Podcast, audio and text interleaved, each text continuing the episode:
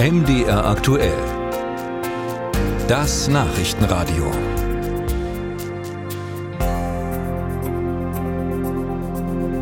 In Schleusingen im Landkreis Hildburghausen haben am Mittwochabend mehr als 600 Menschen gegen eine geplante Flüchtlingsunterkunft demonstriert. Der Grund, in einem ehemaligen Krankenhaus sollen bis zu 100 Geflüchtete aus der Ukraine untergebracht werden.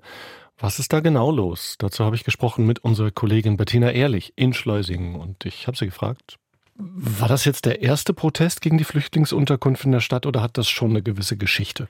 Nein, Geschichte hat das nicht. Aufgeploppt ist das Ganze vor ein paar Wochen erst, als nämlich bekannt wurde, dass der Landkreis Hildburghausen in der Innenstadt eine Unterkunft für Flüchtlinge ins Auge gefasst hat und dagegen regt sich seitdem Widerstand. Die Menschen fürchten Zustände wie teils in der Erstaufnahmestelle für Flüchtlinge in Suhl, wobei man beides eigentlich nicht miteinander vergleichen kann. In Schleusingen sollen maximal 100 Menschen untergebracht werden. Und was ist das genau für ein Projekt? Was für eine Unter Flüchtlingsunterkunft ist äh, geplant und was für ein Gebäude? Worum geht's da? Naja, Sie hatten ja schon gesagt, es geht um das ehemalige Krankenhaus. Seit Jahren ist das in Schleusingen eigentlich kein Krankenhaus mehr. Es steht aber erst seit kurzem leer. Und zwar hatte der Klinikbetreiber Regiomed dort bis zuletzt, also bis vor kurzem noch ein Seniorenzentrum.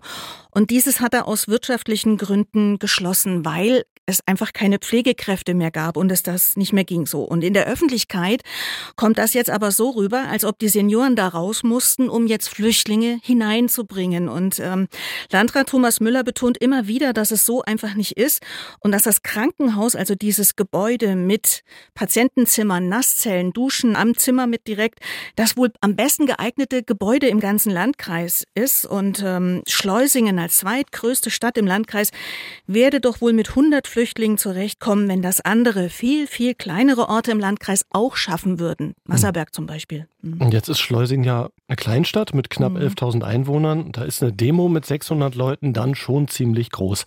Ist dieser Protest jetzt quasi von alleine gewachsen oder stecken da Organisatoren dahinter?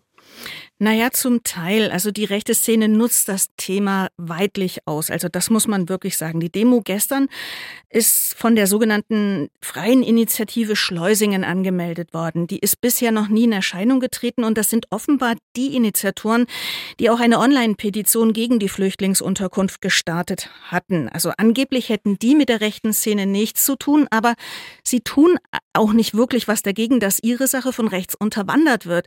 Gestern zum Beispiel ist Tommy Frank, also der bekannte Neonazi, bei dem Aufmarsch dabei gewesen und ich hatte nicht wirklich das Gefühl, dass das die Organisatoren gestört hätte. Mhm. Etwa 70 Personen, habe ich gelesen, haben sich zum Gegenprotest versammelt. Mhm. Kann man jetzt sagen, ja, nur 70. Ist das auch repräsentativ für die Stimmung in der Stadt? Naja, diese Gegendemonstration ist ja organisiert worden vom Bündnis für Demokratie und Weltoffenheit Kloster Festra, also dem Ort, wo Tommy Frank seinen Gasthof betreibt. Ich denke, diesen Leuten war wichtig, ein Zeichen zu setzen. Ob das jetzt repräsentativ für Schleusing ist, kann ich nicht sagen. Fakt ist aber, dass in Schleusingen über 600 Menschen offensichtlich überhaupt kein Problem damit haben, mit einem Neonazi zusammen zu marschieren oder sogar, wie bei einer ersten Demo Anfang April, sogar hinter ihm herzulaufen. Diese Demo hatte er sogar angemeldet. Tommy Frank kommt ja auch aus Schleusingen selbst. Informationen waren das von Bettina Ehrlich über die Proteste gegen die geplante Unterkunft für Geflüchtete dort in der Stadt, in der 11.000 Einwohnerstadt. Danke dafür.